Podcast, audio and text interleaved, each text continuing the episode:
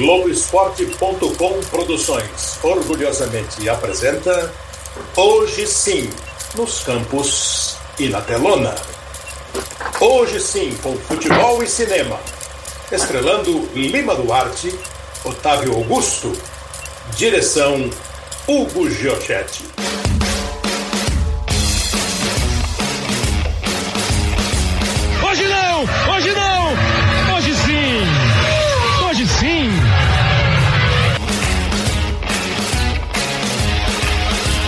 Claro que eu estou fazendo uma brincadeira, nem sei fazer a voz do Ramos Canelha, que é uma voz absolutamente espetacular. Pois é. Para introduzir no nosso Hoje Sim a presença de Hugo Giorgetti, um dos grandes diretores de cinema do Brasil. Hugo, super obrigado por essa colher de chá. Quando a gente pensou, falou, pô, será que vai dar certo? E já está dando. Como vai? Tudo bem? Bem, bem. E você, Kleber? É um prazer estar aqui com você, viu? Prazer é meu. O Hugo Giorgetti, estou é, vendo aqui a história dele, começou fazendo filmes publicitários é, em agências de publicidade, grandes agências como Alcântara Machado, aí começou a fazer curtas-metragens, é, fez Quebrando a Cara, já envolvido com esporte, um filme que conta a trajetória do Éder Joffre. É, tem um filme que eu acho um espetáculo que chama Festa, que é sensacional, com Adriano Stewart e o Antônio Bujanra arrebentando.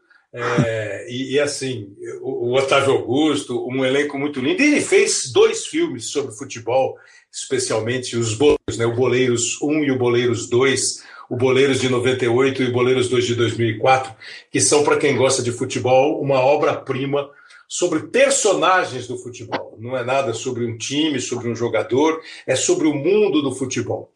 Hugo, você se interessou primeiro por futebol ou por cinema? Ah, por futebol, claramente, claramente. Cinema chega muito depois, chega muito depois. Ah, aliás, uma das. Uh, o futebol é a única coisa da minha infância que resta. o, resto, o resto desapareceu tudo, Kleber. Foi, morreu pessoas, morreram pessoas.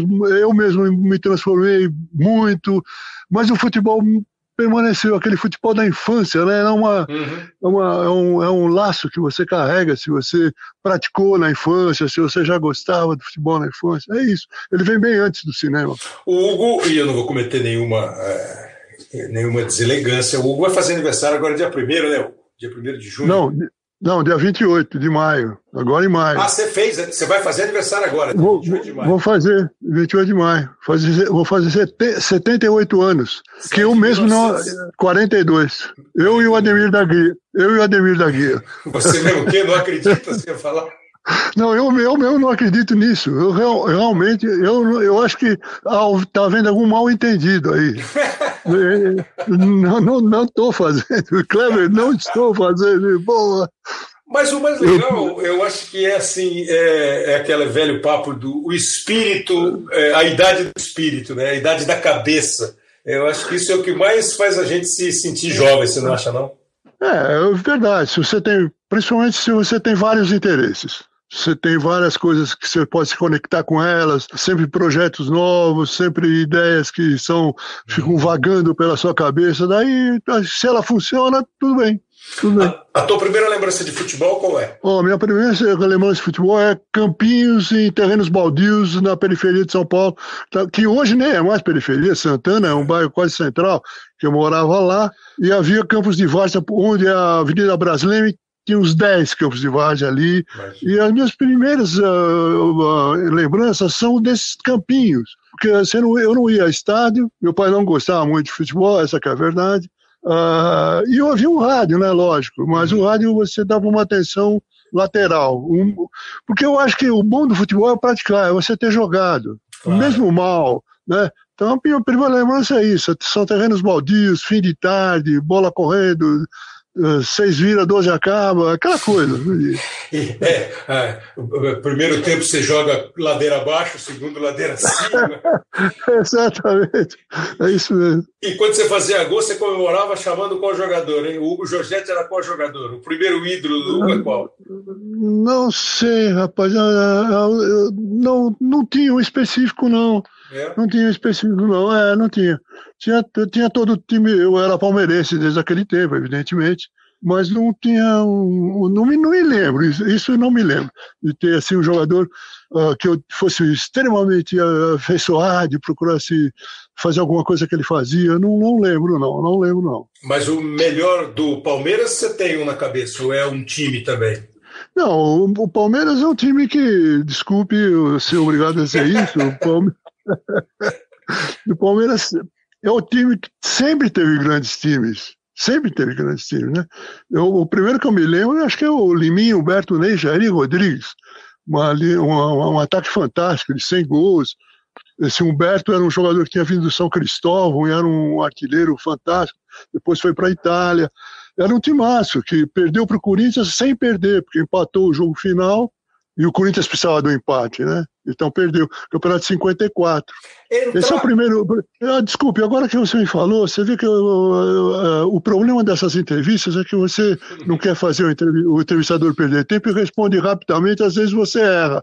Antes disso, eu já tinha não só. Uh, evidentemente torcendo para o Palmeiras, mas isso, eu vi até o Oberdan Catani jogar. Porque um, meu pai não gostava de futebol, tinha um vizinho que gostava, ele me levava junto com o filho dele. Então, de vez eu fui ao Parque Antártica, vi um ou dois jogos contra time pequeno. Então, eu cheguei a ver o Berdan jogando Copa, no gol do Palmeiras. A Copa do Mundo, você tem lembrança já da Copa de 50, que é mais ou menos a idade que começa. Eu sou 20 anos mais novo que você, exatamente 20 anos. É. E a minha primeira lembrança é a Copa de 70. A Copa de 50 é viva na tua memória?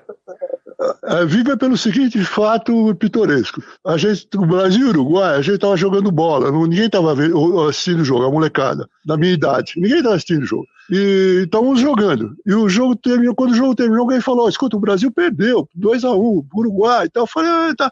fui para minha casa, enquanto o meu pai no portão, como ele sempre ficava, fumando cigarro dele. E eu falei, você viu? Ele falou, o quê? Eu falei, o Brasil perdeu do Uruguai.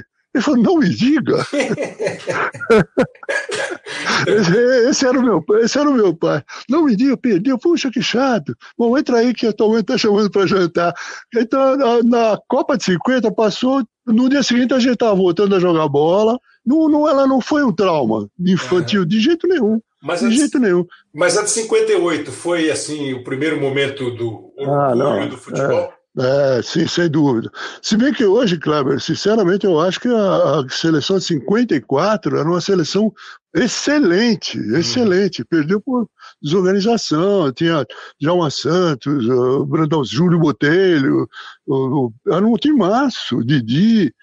Mas a de 58 realmente, sim. Daí eu acho que o Brasil conseguiu sintonizar a organização que deve haver fora com o talento que tem que ter dentro do campo, né? Foi uma pela, pela primeira vez compatibilizou as duas coisas e uh, daí o resultado foi aquele, né? Foi muito. Uhum. Se bem que eu ouvi mais, a gente ouviu pelo rádio, né? Ou então tinha uns telões na cidade com os, com os botões que simulavam os jogadores e tal, umas luzes que se acendiam, era muito curioso. É, Mas eu ouvi pelo rádio. Essa história é bem legal mesmo. Na, na, na, parece que na Praça da Sé também tinha, né? O pessoal, é. o cara ia narrando o jogo e ia acendendo a luzinha de onde a bola estava. Exatamente. Bola Exatamente. Eu, eu, passei várias vezes por esses telões, mas não dá para prestar atenção naquilo. Porque o, o, o a, a, por outro lado, tinha narradores maravilhosos, então aqueles telões ficavam muito aquém do, do Edson Leite, do Pedro Luiz, de toda aquela gente, né? Que era o Fiore, não me lembro se o Fiore. Acho que o Fiore também transmitiu Acho 58. que sim, na Pan-Americana, se acho que,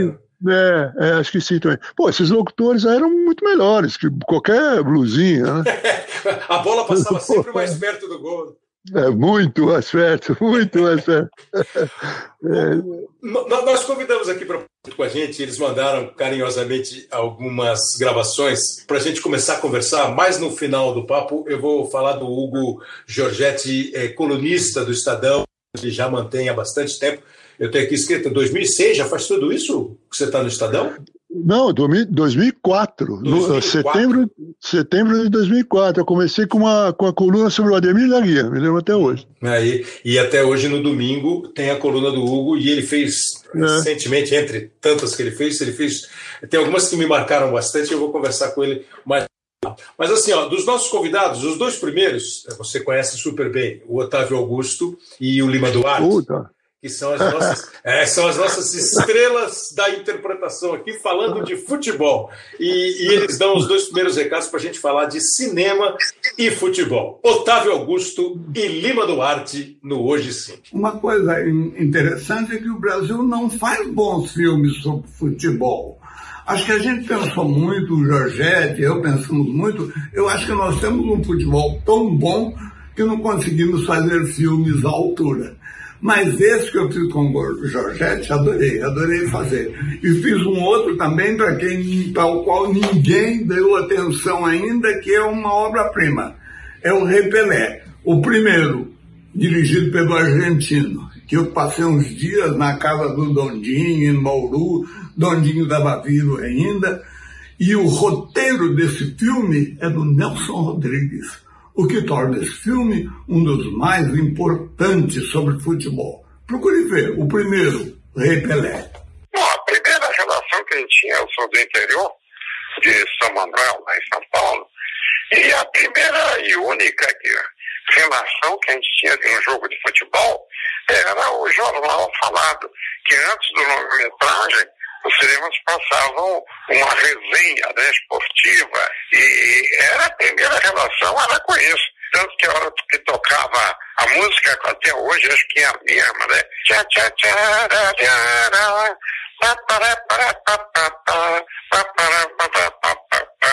Isso quando se tocava no cinema, a gente já aplaudia, né? Ah, porque você não tinha televisão naquela época, não tinha uma série de comodidade, então você tinha que ficar dependendo no domingo de passar isso no, no cinema.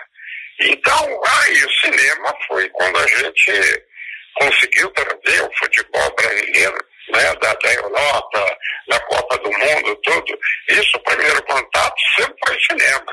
Ah, era maravilhoso, cara. Eu acho que isso sempre foi uma relação muito única, né, entre cinema, cinema, futebol, outros esportes internacionais. Agora, sempre eu ficava meio bravo e a gente até vaiava, que no interior, eu era palmeirense em São Paulo, né?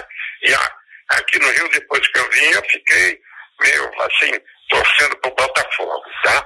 Então, quando entravam esses dois, era uma zorra no cinema, entendeu? A gente vaiava e tal, Flamengo, não sei o quê, tudo, a gente vaiava muito. Só que tinha que fazer essa folia porque não tinha outros times. Lá em São Paulo, naquela época, tinha o Corinthians, nem era o que é hoje.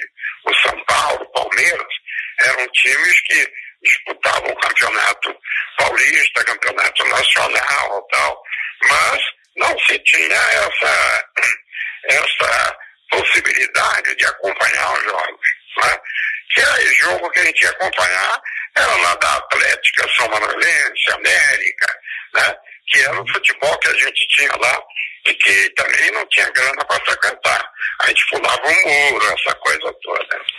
O, o, Otávio, com o coração hoje dividido entre Palmeiras e Botafogo, o Lima Duarte super São Paulino, né?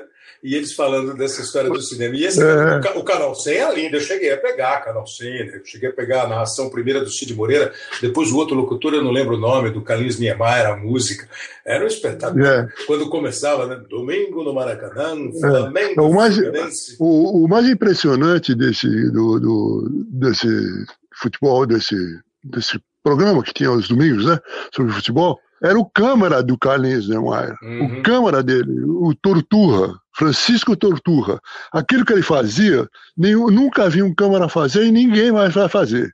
Era um cara que empunhava na mão uma câmera de 600 milímetros, em negativo, que era cara, não podia repetir muito, e você vê os lances da, da, que ele pegava, era incrível. Pegava detalhe de pé, detalhe de olho, detalhe de boca, uma coisa, e sempre em foco. É um, é esse câmera é a coisa mais extraordinária que eu já vi em cinema. É maravilhoso, que você ia para dentro do campo, né? Era um negócio espetacular. E com aquela. E... Com, a, com, a, textura do cinema, fica uma coisa extraordinária. É, é, inacreditável, na mão, a câmera na mão, com a lente de 600 milímetros, que era enorme, pô. Eu não sei como é que esse cara fazia. Juro por Deus. Pô, eu falei do, eu falei do Festa, que eu acho um filme maravilhoso, e cometi duas injustiças, né? Eu falei do Otávio, eu falei do Antônio Bujan, falei do Adriano Stewart, esqueci de falar do Jorge Malter, e um personagem do filme maravilhoso é da Yara Janga, né? Ela dá um show no é, filme, dá um é, show. É. Aí, aí você chegou a Boleiros, é impressão minha, você é um paulistano, e me parece que os seus filmes, eles são, assim, muito centrados, eles têm a história, você muitas vezes faz o roteiro, a maioria das vezes você faz o roteiro, é, a história, é. mas eles têm uma força de personagem, você dá um valor assim para o personagem, a característica de cada um, o estilo, e você encontra atores que se vestem daquele personagem de uma maneira muito extraordinária. E acho que assim você é. fez o Boleiros. O primeiro Boleiros, assim, cada vez. Eu vi outro dia o Boleiros e choro. Na história do Paulinho Majestade, eu choro. É, na história do, do, do, Naldinho, quando ele começa a reclamar da vida, eu choro. É. Você é. pega o personagem, e é muito difícil fazer filmes sobre futebol. Olha, Kleber, é muito difícil fazer filmes. qualquer, qualquer... Cinema não é para qualquer um, não. É um negócio muito complicado. E não é para qualquer país também, nem em qualquer circunstância. É uma coisa difícil.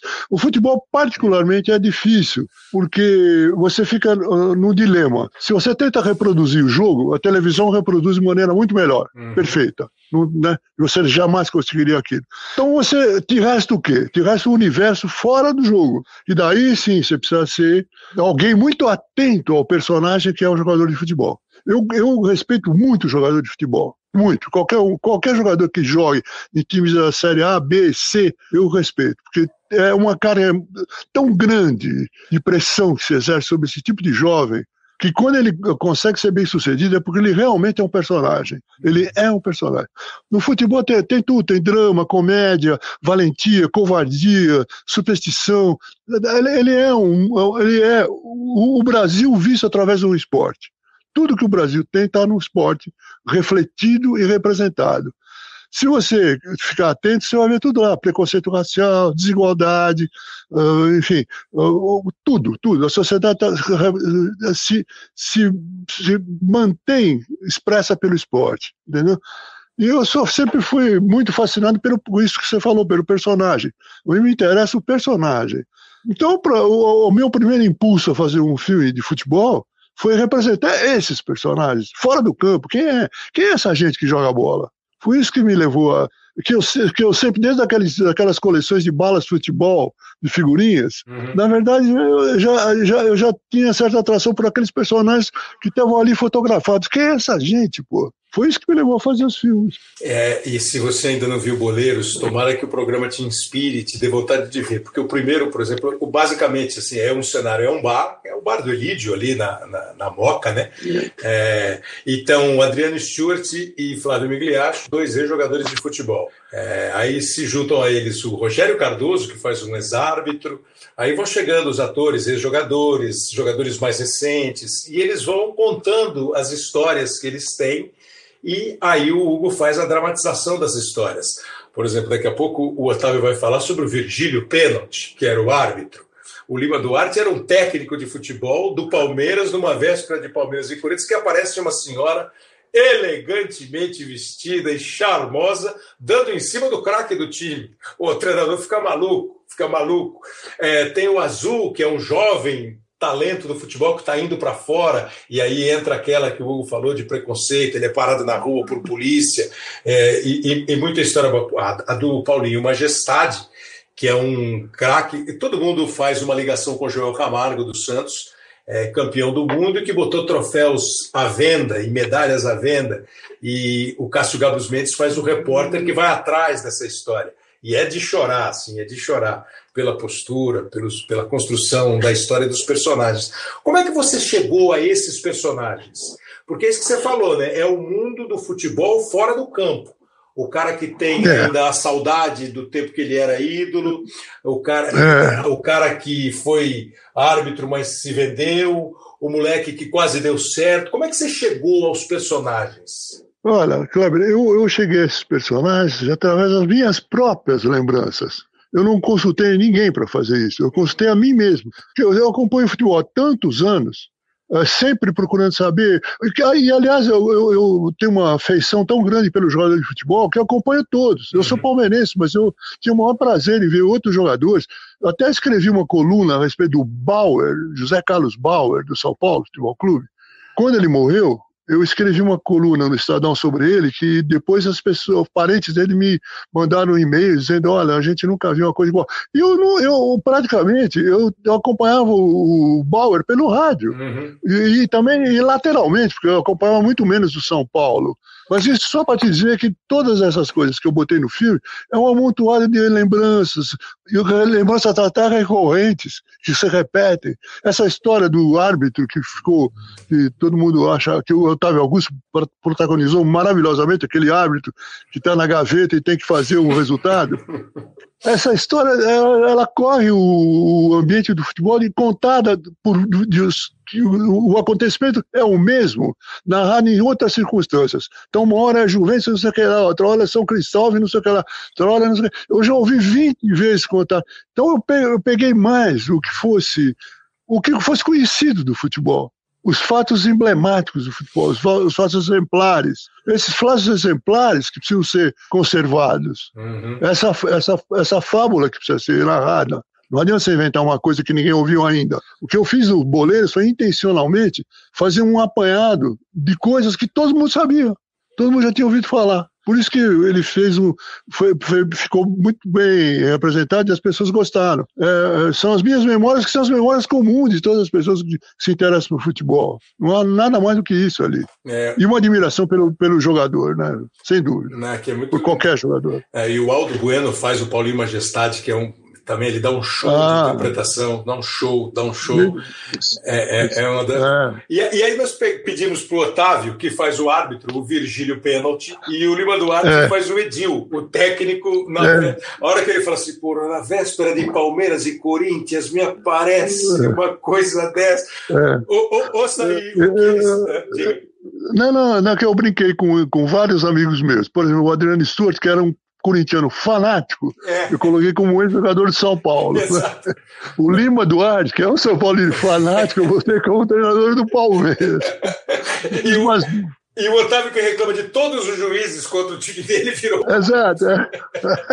isso, exatamente isso. Fiz umas maldades com eles. Aliás, o Adriano Stewart, eu tive a honra de conhecer o Adriano, e cruzava muito com o Adriano na, no bar do Elias, ali no, perto do Palmeiras. É, isso, isso. Eu ia muito lá também com ele. E, e impressionante que ele era, no, na mesa do bar, igualzinho o personagem dele, o Otávio. Igualzinho. Quando ele faz. Pô, Ronaldinho, pô, Ronaldinho, por que Virgílio pênalti? Por que ele dava é. pênalti? Era ele falando assim na vida.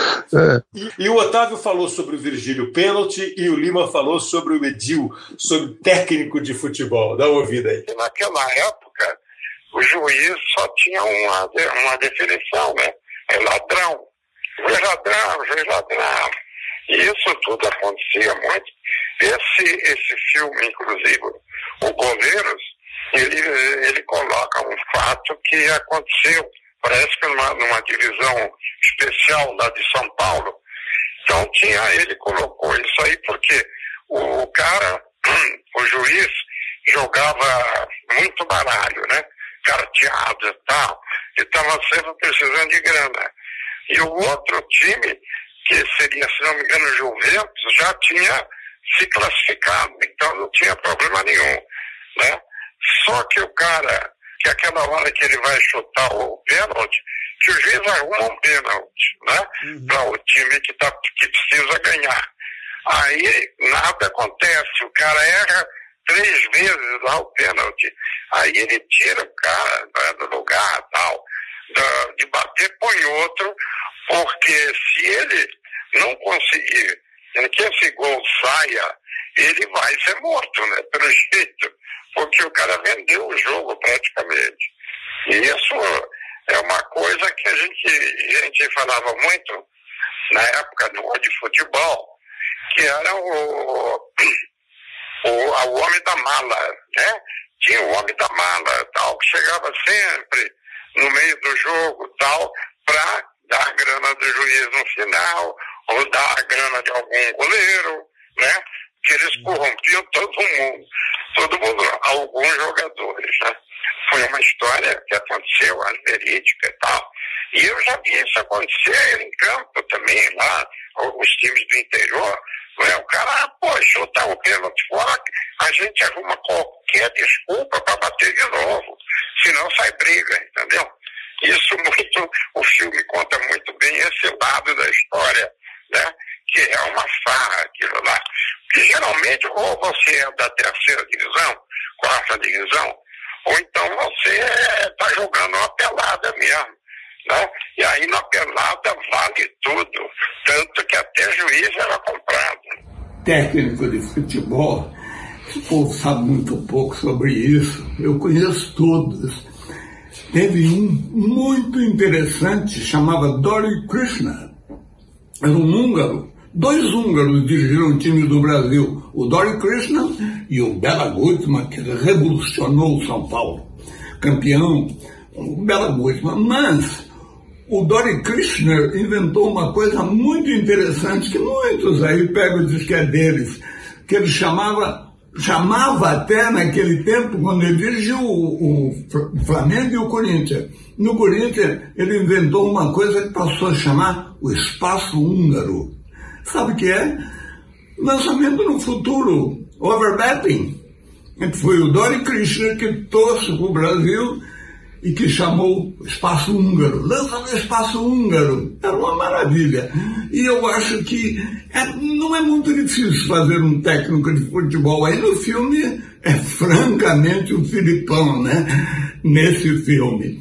Mas é, eles são muito peculiares, então é só observá-los bem num outro filme do Jorgette, eu fiz o, o Vanderlei, né, que o, o óculos, ele um tempo que pôs óculos, mas era só charme, ele não precisava de óculos. Mas choveu, molhou tudo o óculos e ele continuou com óculos. Vai pra lá, vem pra cá. E, e, ele fala do Bela Gutmann, que foi, inclusive, técnico, tendo o Feola como auxiliar, aí o Feola assumiu a seleção brasileira, né? a, a seleção de 58. É, o, o, a cena do, do, do Otávio, você grava na Rua Javari mesmo. Essa tem um pouco mais não. de lance. Foi na Javari que você gravou, não? Foi na Rua Javari. Uh, eu tive uma certa dificuldade. Ah. Eu precisei convencer a diretoria do juiz, claro, porque eu, eu, eles, eles falaram, pô, você vai botar juiz ladrão justamente na Rua Javari. Ah, é, pô. é porque o Juventus era um time de verdade, o outro é que é um era, time era fictício. Um, né? É, é, não tinha nada, não é, não tinha nada, o outro era ficção, não tinha nada que ver com o Juventus, mas eu colocar na Rua Javari, o Juventus tinha uma fama de, já na Rua Javari era difícil, foi, mas eles foram fantásticos, foram maravilhosos e tal, eu filmei lá e deu muito trabalho isso aí, tanto que o, o eu peguei uma pessoa, um amigo meu, chamado, que você conhece perfeitamente, chamado Luiz Carlos Galter, uhum. que era o zagueiro do Corinthians, de tão Luiz Carlos, Carlos, né, uma, uhum. uma zaga famosa do Corinthians, e o Luiz Carlos montou aquele, aquele, aquela, todas as cenas, sobretudo a defesa, como a defesa tinha que se postar para não parecer uma coisa canhestra, de amadores e tal. Aliás, o Zé Maria também tá, ajudou a gente nesse filme, o Super Zé que era que, do, também do Corinthians, era da Portuguesa, depois jogou no Corinthians também, né? E ele ajudou a gente a selecionar jogadores, uh, e, e, o Luiz Carlos foi mais, foi mais presente, digamos, mas o Zé Maria também estava. Então, pegando esses profissionais, sobretudo o Luiz Carlos, ficou, deu para fazer, porque não é fácil não, não é fácil. Eram todos jogadores aqui das categorias de base, muitos do próprio Juventus, muitos do próprio Juventus, e misturado com outras pessoas que eles cataram por aí, esses profissionais e tal. Deu para fazer uma coisa, mas veja, eu coloquei um, um jogo desinteressante, é. com, com pouca torcida, ele não significava mais nada, justamente para evitar, uma, naquela época não, não, não havia recurso, digamos assim, de computação gráfica, onde você pode colocar, transformar 20 torcedores, multiplicar eles várias vezes até formarem 2 mil. Não dá, não uhum. dava quem estava na arquibancada era quem estava na arquibancada. Eu não podia botar uma. uma se bem que na Rua Javari nunca vai um público assim imenso, né? mas de qualquer forma você, você tinha que pôr uns 200, 300 figurantes, não dava. Então o jogo ficou. Eu calculei tudo para ser um jogo de pouca importância, não muito coberto pela imprensa, exatamente por a falta de importância. Então deu tudo certo, ficou legal. O Otávio estava muito bem. Tava... Aliás, uma, uma, uma, coisa que ninguém repara é o, o escândalo, ele bateu o pênalti três vezes, né? Exatamente. Mas se você reparar, você repara bem, o escândalo já começa com o pênalti que ele marcou, que é um absurdo. É. O, o, o pênalti é uma jogada absolutamente normal, que ele já fim do jogo desesperado, a fita. Não, é que ele, ele fica olhando é. para a arquibancada e tem um cara que comprou ele. E ele olha pro cara. exato, cara, exato. E ele não quer dar o pênalti. Ele tá, e ele olha pro é. A hora que ele encosta no treinador, o argentino, o time do porra, seu time, seu time, seu, seu time é uma merda. O cara fala, pô, você acha que eu tô no Boca Juniors? Pô, é o que eu tenho aqui. É, exatamente. É. E ele dá o pênalti, o cara bate o pênalti, ou o Coringa. O Coringa bate o pênalti, o goleiro pega, ele manda voltar. Bate o pênalti, o goleiro pega, ele manda voltar. Ele encosta no Coringa e fala assim: sai daqui, você não vai bater o pênalti. Ele tira o cara. Ele tira o cara. Ele muda o batedor, né? É isso mesmo. Esse, é isso mesmo. Esses atores com quem você trabalhou, pô, e tem um monte de ator consagrado: o Adriano, o João Acaiari, o Rogério Cardoso, o é, Flávio, o Otávio, é, enfim. É, o, é. quanto eles embarcam nessa onda e, e, você fica sossegado. Porque, assim, o Otávio dá um show como juiz. O Lima andando, é, é. O Lima andando no saguão do hotel com aquele palito na boca, esperando é. o Fabinho, né? É um espetáculo. É. E, o quanto eles é, comprou essa ideia assim e falam assim, pô, vamos fazer o filme? Bom, evidentemente eu sabia uh, onde eu ia, uh, com quem eu ia falar. Então, o, o, o Lima é, um, é um, uma pessoa. Ele, ele, ele, é, ele, ele, próprio é um personagem de futebol. É. Que ele, ele frequentava o São Paulo, dava palpista de diretoria, uh, enfim, é uma pessoa que conhecia muito, conhece, conhece muito. O Adriano também. Todos eles. Todos, não tem aí nenhuma pessoa que fala assim: olha, eu não gosto de futebol, mas se você quiser eu faço. Não, não, não existiu isso. Uhum. Você vê o Cássio Gabos Mendes, por exemplo, que faz um, que aliás é São Paulino, eu é. botei ele como repórter, torcedor do Santos, né? uhum. ele, ele não, não precisava, o, o Cássio sabe tudo de futebol, não precisa absolutamente dizer nada. Eu dei apenas algumas indicações, o seu personagem é assim, assim, assim, tá, tá, tá pronto, tá pronto. Uh, normalmente, uh, não, não, não me lembro agora que você está falando de nenhuma nenhuma fadiga para poder uh, munir o, o, ator de muitas informações. Não, absolutamente. É, o... o Adriano, por exemplo, o Adriano era muito bom jogador, inclusive. Bom jogador, falam que ele jogava muito, fazia gol a beça. Jogava, exatamente, era muito bom. Então, então isso facilita muito. O, o, o Otávio sabe tudo também de futebol. É. Uh, uh, isso facilita, facilita bastante, sabe? E tem uma mesa redonda lá que você dá uma tirada de onda com a imprensa, o Serginho Leite, o Tata Alexandre, daí o Batista. Eles, é, eles não deixam o cara falar. É Exatamente. O, o, Daí Batista. O Daí Batista, sensacional. Era, era amigo meu. Ele fazia muita publicidade, o Daí, né? Era um bom locutor. Ele fazia um negócio chamado Rádio Camanducaia, Isso. que era uma rádio que ele tinha inventado, que era muito engraçado. Todos eles. O Tata era muito engraçado. Muito. Serginho Leite, ótimo. É uma, uma, uma boa turma ali, né? Eles compraram muito bem a ideia. Tem o Neville Jorge, que estava tava ótimo também. Tá, todo mundo ali. É, o Neville, é, uma voz linda, o Neville Jorge. O, o, é. o Odair, assim, história pessoal, né? Meu pai trabalhou na Rádio Bandeirantes, tem um programa na rádio até hoje ah. que chama Arquivo Musical, que está no ar ainda. E foi meu pai que criou Sim. o programa, produziu o programa, e o Odair Batista foi o primeiro apresentador do programa. É, então virava e ah. eu falava com o Odair, assim, conheci o, o Odair, o é, Tatal, o Escova, é. lá na Rádio Globo, na Rádio Excelso, é. eles faziam aquele balancê que o Osmar apresentava com o Juarez. Isso, isso, isso o balancê, faziam... é verdade, é verdade. Agora aqui, ó, na tua coluna do Estadão, eu vi muitas vezes você é. reclamando do espaço que a imprensa, a mídia dá ao futebol internacional. E outro dia eu já vi você um pouco mais simpático ao futebol internacional. Como é que você está dessa de futebol brasileiro e futebol europeu? Porque eu já cheguei a pensar, você falou assim, eu não quero saber do Real Madrid, pô, do Barcelona. Isso é coisa de velho, viu, Kleber?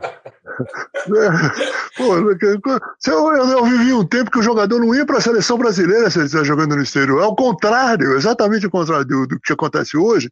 Ele não ia. O caso do Júlio Botelho, por exemplo, é. que não ia e, e, também não se sentia merecedor de ir. Uhum. O Júlio, o Júlio Botelho era um excepcional ponteiro. Ele provou, não sei, talvez o, talvez o Garrincha não jogasse em 58, porque o Júlio era muito melhor que o Joel, que foi quem começou a Copa. Uhum. A Copa não começou o Garrincha na ponta, começou o Joel, que era do Flamengo. Isso. O Julinho era muito melhor, o Joel era bom, mas o, o, o Júlio era muito melhor. Certamente, como o Garrincha não começou nem com o Joel, certamente não teria começado com o Julinho. E para tirar o Juninho depois do time ia ser um inferno. Então é, é, é isso aí. Eu, eu, vivi um futebol que você exportava, não entrar. Não, não, não, não, quem é Real Madrid, Barcelona? O que, que, é isso? Ninguém sabia exatamente. E vivíamos muito bem com isso. Agora, hoje, é possível isso. Hoje, hoje, o jeito que ficou o mundo, o tanto que a gente vê de jogo, os principais jogadores é, nossos e do mundo inteiro nesses centros Hoje é impossível. É. Essa globalização é, impede, impede é, porque é, verdade. Hoje tem camisa do, do Manchester United. É verdade, está certo. Você está falando está certo, mas eu, eu posso cutucar da seguinte maneira. Mas quando a, a coisa aperta, a coisa, a coisa aperta, como apertou agora na pandemia, hum. você põe o seu, o seu canal 39, no qual você é um representante exuberante, excepcional, hum. passa mais jogo nosso do que jogo fora. Verdade. Quando, quando tem que pegar o cara dentro de casa para ele ver mesmo, para valer. Outro dia, outro dia ocorreu um fenômeno estranhíssimo aqui nas Perdizes. Teve um foguetório aí, um foguetório. um foguetório horroroso que eu não sabia o que, que era. Eu falei, meu Deus, o que, que será? Pensei em hipóteses que me agradam, como por exemplo ter acontecido alguma coisa em, Brasi em Brasília, né? sei lá. Não era nada disso, Kleber. Talvez você até saiba. Era uma reprise de um jogo que o Corinthians foi campeão de não sei o quê. Que acho que o, o Esporte Espetacular. Alguém, o Canal 39, estava reproduzindo esse jogo. Porque estamos na pandemia, né? Uhum. Voltamos a, a, reproduzir partidas. E o Corinthians ganhou. Todo mundo sabia que o Corinthians ganhou. Soltaram fogos, você acredita? Não, é verdade. A, o Sport TV tem feito várias representações, alguns até com narrações é, feitas agora, muitos. Eu fiz a final da Copa é, 70, é. Brasil e Itália. É, aí, a Globo, é verdade. aí a Globo começou a fazer também, botou o primeiro que ela botou foi Brasil e Alemanha, final da Copa de 2002. Teve foguetório. Domingo, então... Corinthians e Chelsea, teve foguetório. E vai. Ah, então acho que foi esse, é. foi esse, foi esse. Né? Acho que foi esse. E vai passar então, o Palmeiras na Libertadores. Quer dizer, quando é para tocar o coração, é, você vai buscar o time do, é, do país. Exatamente. Você vai buscar. Tem, não, tem, tem muito. Eu vi o Corinthians e Palmeiras decidiram um campeonato, um que quebrou o pau furioso. O Edilson fez umas, umas, umas bolinhas com a bola e o time do Palmeiras foi para cima dele e tal. Eu vi muito jogo aí, é, é, isso aí. E raramente eu vi, por exemplo, Liverpool e Chelsea. Hum. Isso eu acho que não ocorre a ninguém transmitir isso. É essa a importância que eu acho ainda que o, o, as coisas ficaram arraigadas na criança, na adolescência, a não ser que você crie o garoto já desde os cinco anos com, com a camisa do Real. Mas é impossível, porque ele é contaminado pela escola, pelo que ele vê, um, de repente sai um time bom. Por exemplo, o Flamengo hoje eu acho que muito torcedor do Flamengo que estava vestindo a camisa do Barcelona tirou e botou do Flamengo. Verdade. Pô, desculpe. Verdade. Não é? Esse time atual, né, então, é muito bom, né? Muito bom. Muito bom, muito bom. Então, eu acho que é mais ou menos isso. Eu não tenho nem nada contra o futebol internacional, não acho que seja. Uma das coisas também, eu não acho que o futebol internacional pode ter uma tática, pode. Aliás, eu, eu, eu sempre falo lá, às vezes com os meus amigos lá da, da página de esporte lá do Estadão. Eu não sou jornalista pelo seguinte, eu sou torcedor, não quero saber de tática, pô. Eu primeiro, eu primeiro, quando eu vejo o jogo, eu tô olhando o meu time, eu nem vejo o time adversário. Você fala, pô, o cara do Corinthians tá jogando bem. Pra mim, sei lá se ele tá jogando bem. Tô vendo o cara do Palmeiras, que não tá jogando nada, e eu tô me bravejando.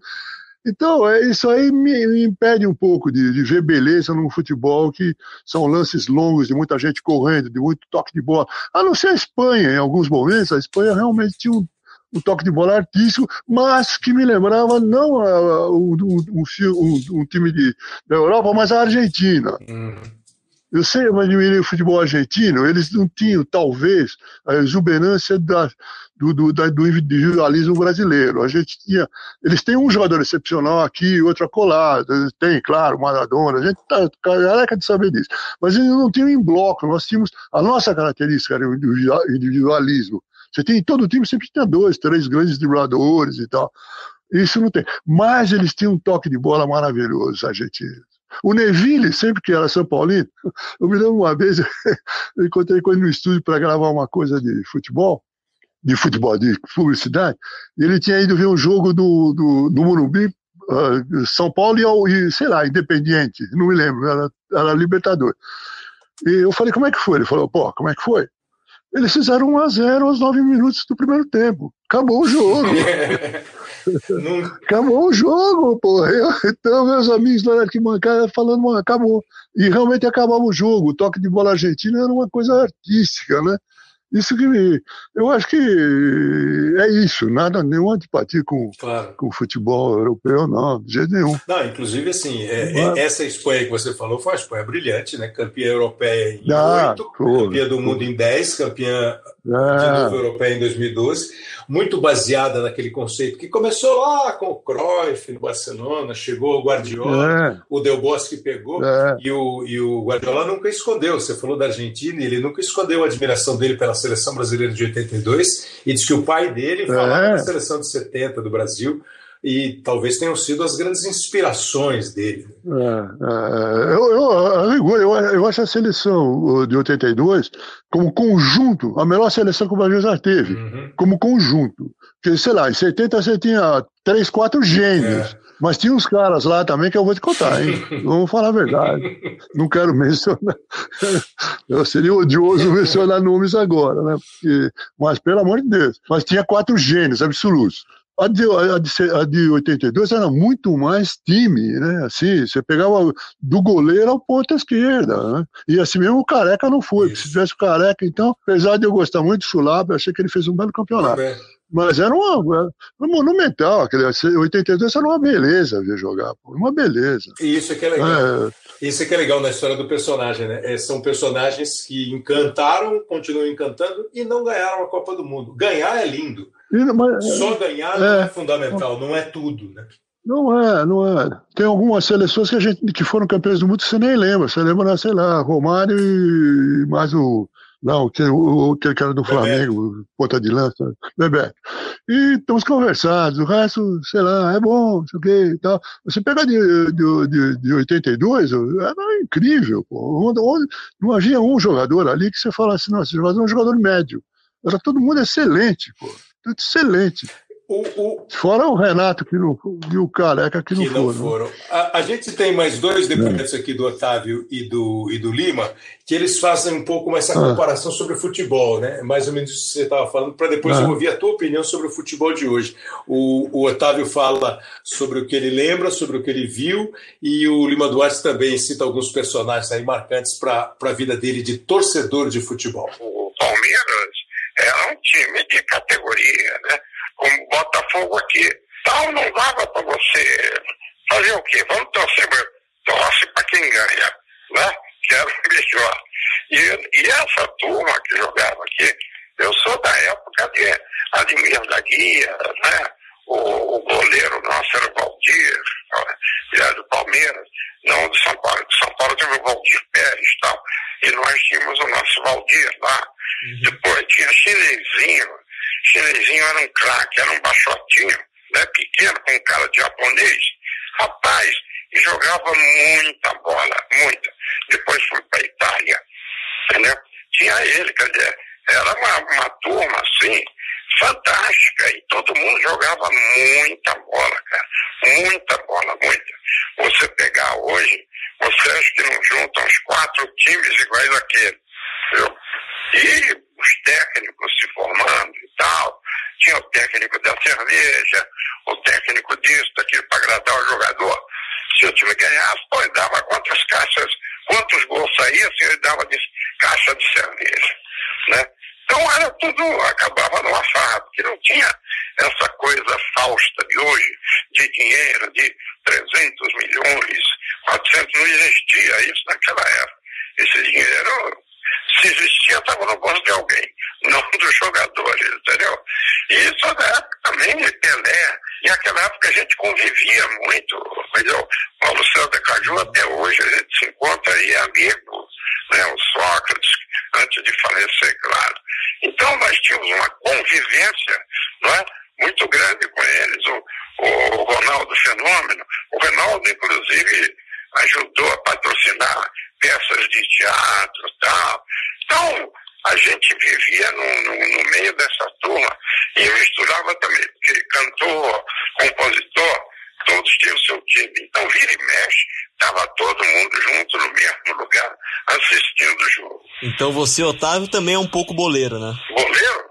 Uhum. Sou inteiro. Inteiro, adoro. Eu adoro.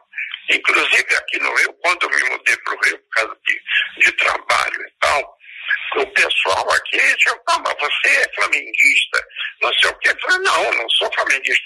Ué, mas todo jogo do Flamengo você está aí no Maracanã e tal. Eu falei, não, cara, eu vou porque eu gosto de futebol. Né? E gosto de assistir bom futebol. A grande jogada era assistir os clássicos, né? É, Flamengo, o Atlético Mineiro, Cruzeiro, Palmeiras, São Paulo. Falei, eu vou para ver esse tipo de jogo. Para ver jogo ruim eu não vou. Mas não sou flamenguista. Eu sou aqui no Rio, torço para o nosso querido Botafogo.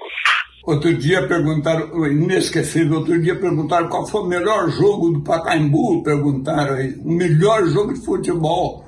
Eu vi uma opção de bobagem. Te digo agora, melhor jogo de futebol que aconteceu no Pacaembu foi São Paulo e River Plate numa quarta-feira à noite.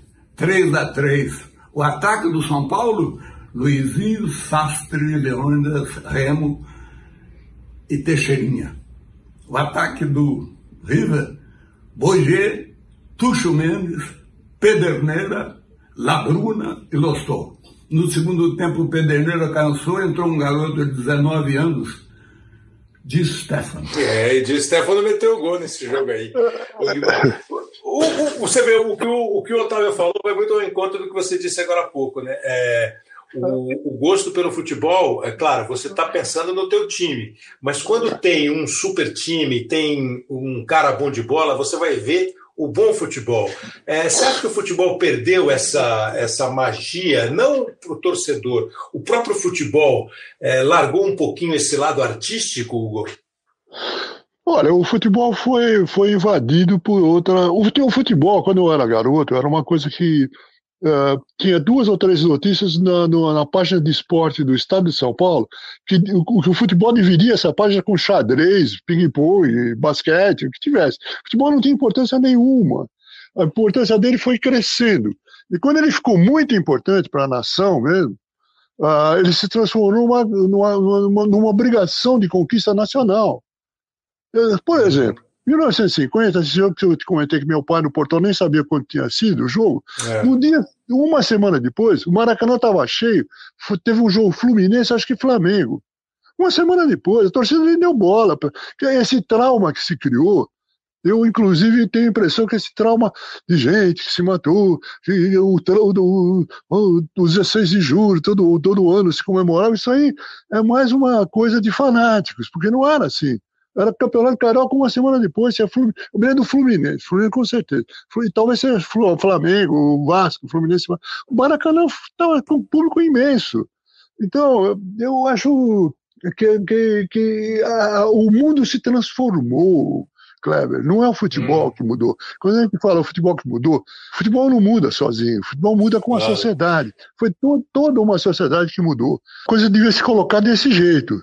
O, não o que mudou no futebol, o que mudou na sociedade. Porque se você pensar bem, aquela sociedade que a gente está acostumado a ver nos, até os anos 80, até o comecinho dos anos 80, que até uh, coincidente com a, com a, com a, com a seleção de 82, aquele, aquele mundo não existe mais. O mundo ficou muito mais cruelmente competitivo, muito mais uh, definido em termos de dinheiro só, uh, muito mais uh, agressivo, muito mais promovendo concorrência entre as pessoas de maneira impiedosa. enfim, esse é o mundo que a gente vive hoje. O futebol não podia ficar isento disso. Então a fantasia, uh, o sonho, a jogada individual, a acrobacia, aquilo que os italianos chamavam de fantasista, né? o jogador uhum. brasileiro. Né? Isso não existe, não pode existir mais nesse mundo. Não se coloca mais nesse mundo. O, até, pessoas até morrem de um jeito até uh, premonitória do que está acontecendo. O Sócrates, por exemplo, não teria mais lugar nesse mundo para esse cara, nem no futebol, e nem no político, nem nada. Quer dizer, nós sofremos uma mudança brusca. É claro que havia vestígios dela já antes que ela estava por aí, mas não se identificava tão claramente. O fato é que quando ela aparece, ela aparece com um vigor tamanho que ela desestruturou tudo. Ela modificou tudo. O cinema está completamente modificado. O cinema que eu fiz quando eu tinha 25, 26, 30 anos, com negativo, laboratórios, câmaras pesadas, nem, nem vestígio dele existe. Então o que mudou foi um mundo. Agora, Hugo, tem muita gente que ouve esse tipo de comentário, essa brilhante resposta que você deu, e costuma falar assim: ah, fica amarrado no passado, ah, não gosta do que é moderno. Quando, na verdade, né, História, que é um dos meus assuntos favoritos, ela existe para que você possa é, rever o que aconteceu, é, avaliar o que aconteceu, e obrigatoriamente não tem o que é melhor, o tempo, se hoje, se ontem, mas essa descrição que você fez de um novo mundo não é tão boa, não é tão boa assim, né? O mundo não é tão bom assim. É, isso não tem volta? Você imagina que isso não tem volta? É uma coisa assim irreversível? Olha, não, não tem volta no sentido de que eu não vi nunca, eu não conheço. Pode ser que haja na, na, história alguma coisa assim. Eu nunca vi uma uhum. sociedade uhum. voltar atrás. Ela anda para frente. Uh, eu acho que a gente está num momento em que nós sofremos um grande abalo, uma grande mudança, e agora a gente está se reorganizando. Eu não acho que a gente deva ser saudosista e ficar vivendo com o passado, até porque é impossível repropor aquilo, não volta, não tem como voltar aquelas pessoas todas morreram, aquele mundo morreu, não existe mais. A gente tem, ao contrário, o que eu, o que eu preconizo, a gente se adaptar a esse mundo aqui e ver como a gente pode transformar no mundo humano. Exatamente. Só isso.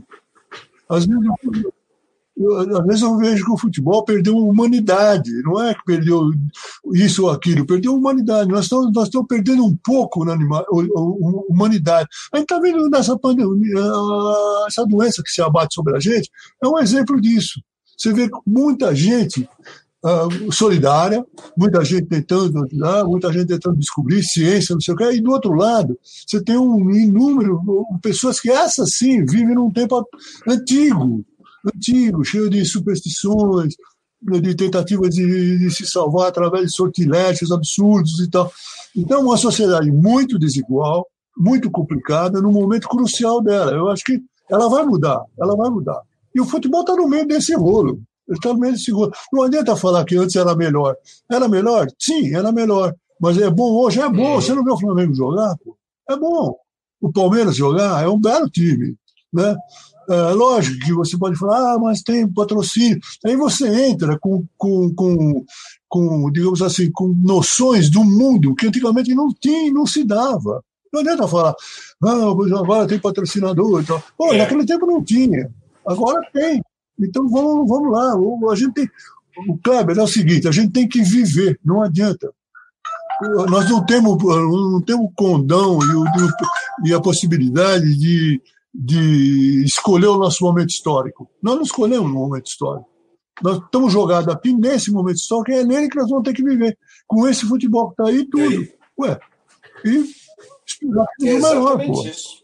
Eu ainda acho que tem bons Exatamente. Não é? Eu acho que tem bons jogadores. Não adianta ficar. Eu não, não lamento nem um pouco de.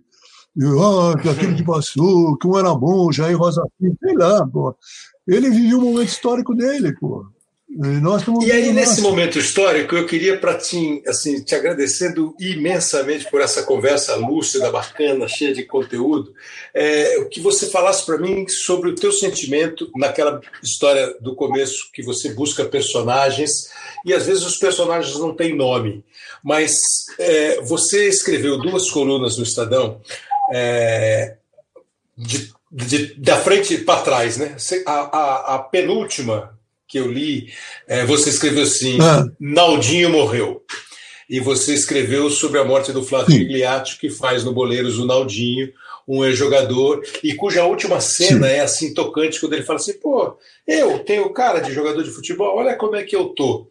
E uma antes, você é. escreve. É é, você faz uma homenagem que, inclusive, foi um assunto assim de uma comunicação interna entre nós aqui da TV, é, e eu citei, eu acho que no Bem Amigos, e hoje, esses dias, o André Rizek também citou no Seleção Sport TV, quando você é, fez uma, assim, para nós foi uma homenagem, o jornalista que ainda consegue, nesses tempos, falar de futebol, manter vivo o futebol.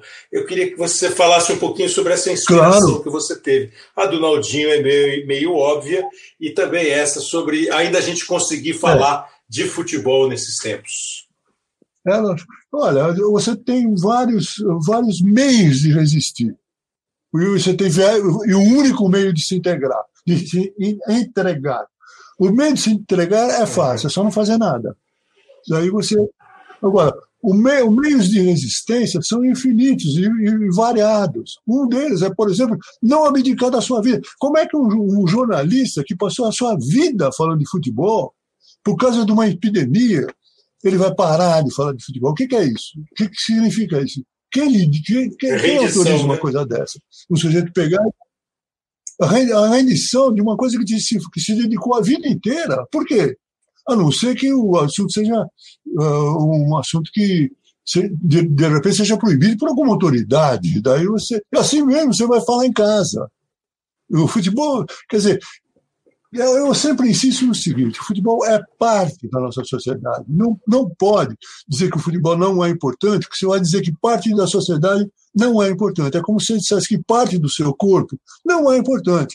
Não, minha cabeça é que vale, meu coração é que vale, não sei. Não, o seu dedo polegar também é importante. Então, você não pode eliminar coisas. Esse negócio de, não, vamos falar de futebol num tempo desse? Sim, claro, por que não? Por que não? O futebol não desapareceu por mágica no ar. Não, ele, ele nesse momento ele está conturbado porque ele não está sendo praticado. Só isso. Mas vai votar, lógico que vai votar. Eu acho que uh, eu fico pensando naquelas pessoas que resistiram à peste negra de 1350, que devastou metade da Europa, né? Uh, você não tem escolha, você está no meio da coisa, você tem que viver essa coisa. É isso. Você está no meio da guerra, você tem que viver a guerra. Os, os cronistas esportivos estão no meio desse deserto, tem que viver o deserto. Agora, se você pode viver com, indignamente, é fechar o seu escritório e ir para casa. Pô. Outra coisa é falar, não, eu vou fazer sim, porque alguém vai me ouvir. E com aquelas condições, com essas condições que nós estamos fazendo agora, você viu, caiu duas vezes, é. ou três vezes, sei lá quanto. Né? E não, não tem, mas não, a gente está fazendo aqui. Eu acho importante isso. Ué, como não? Quando você reconstruir o mundo depois dessa pandemia, as coisas que desapareceram, Kleber, desapareceram, velho.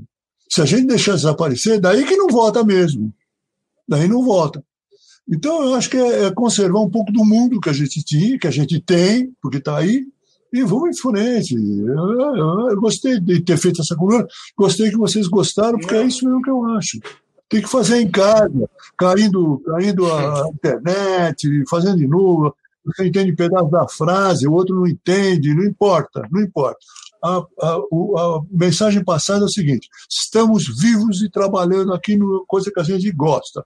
Ponto. sensacional. Eu me lembrei agora dos vários filmes e dos discursos escritos por Winston Churchill. Nós não nos renderemos jamais. Não, We shall never surrender. Com esse sotaque, exatamente.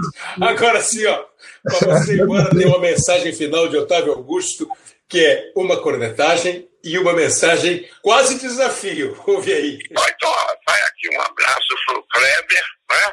Que o Kleber também, às vezes, ele não fala tão bem do Botafogo, sabe? Do Palmeiras. É. E o Hugo Jorgetti, eu espero que ele não, que eu não não espere eu ficar muito velho, porque aí não dá nem para disfarçar em campo, né? Se formos fazer outro jogo, que façamos logo, porque senão a gente já está velhinho para isso, né? Um grande prazer estar aqui com vocês, viu? Um abração.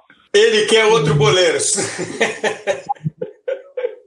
Ele quer outro goleiro. Não, nós já fizemos seis ou, seis ou sete filmes juntos. O, o Otávio participou na maioria dos meus filmes.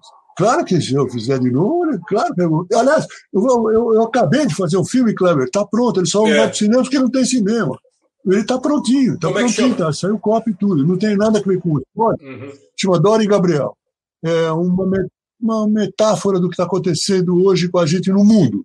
É, são duas pessoas que não se conhecem, uma está dirigindo um carro e outra está na calçada, mas invisível por enquanto.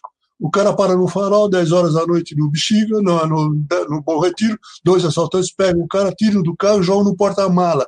Quando eles jogam no porta-mala, entra uma mulher em quadro, vê a coisa, não dissimula, eles jogam ela também, fecham os dois no porta-mala, e o resto do filme se passa no porta-mala, duas pessoas que nunca tinham se visto. Não sabem para onde vão, não sabem quem está conduzindo, não sabem o que está acontecendo, só tentam adivinhar o que, que, que é o mundo lá fora. É nós, né? É isso. Uma perfeita busca por personagens conforme os nossos tempos. Hugo Giorgetti, olha, muito obrigado, cara. Foi sensacional o papo. Genial. Agradeço muito. Espero que você tenha gostado Legal. como nós gostamos. Ah, eu adorei, adorei. Gostei muito. Gostei muito de ouvir o, Otávio, de ouvir o Lima. Aliás, eu preciso até falar com o Lima, Boa. vou dar uma ligada para ele. Obrigado, Hugo. Um grande abraço, hein? Muito obrigado a você, Kleber. A gente se vê aí. Então é isso, meus amigos. O Hoje Sim dessa semana, falando de futebol e de cinema, e mais do que falar de futebol, de cinema, ouvindo opiniões, ouvindo depoimentos é, muito conscientes, é, de muita sabedoria, muito conteúdo, de muito bom senso. Adorei uh, ouvir o Hugo Giorgetti, o diretor de cinema Hugo Giorgetti, com participações especialíssimas do Lima Duarte e também do Otávio Augusto, dois excepcionais atores. Espero que você tenha gostado. Como você sabe, a sua participação é sempre fundamental aqui no nosso no nosso podcast no Hoje Sim, dando aqui alguns toques aqui, o Vitor da Veiga Silva falou que achou legal o podcast com a Fórmula 1, com os bastidores da Fórmula 1, que você pode procurar ali na plataforma. Outras mensagens aqui, ó. O Adri está dizendo que a, a, história do Nilson César falando do Maradona, passando o sebo na chuteira do vestiário do Napoli. É, durante o Grande Prêmio da Hungria de 86, quase ele foi preso demonstrando um telefone. Ele achou muito bom. O Nilson César é mesmo um bom contador de história. Tem ainda aqui o Expedito Neto, é, gol custa caro. Essa frase do jornalista Henrique Guilherme, o Henrique, que é o Henrique da Transamérica, é a melhor que define o centroavante. Os melhores da atualidade, diz ele, são o Haaland jovem e brilhante promessa norueguês, o Haaland, né, que joga no Borussia Dortmund, o Firmino e o Lewandowski, outra fera, o Expedito Neto falando aqui desse último que a gente fez sobre os centroavantes. É, gol custa caro, tá certo Henrique Guilherme. E o Hudson fala que quarentena é com hoje sim. Obrigado, Hudson. Muito obrigado que nos acompanhou pelas plataformas que você tem aí à sua disposição para ouvir o nosso podcast, o Globoesporte.com com a plataforma de podcasts e todas as outras possibilidades que você tem para ouvir. É o, arroba, o hashtag hoje sim é para você se comunicar, mandar sua mensagem, fazer sua sugestão. O Leonardo Bianchi fez a produção e edição, como sempre, do Hoje Sim, com o Rafael Barros e o André Amaral na coordenação. Obrigado, até a semana que vem. Grande abraço e cuide-se.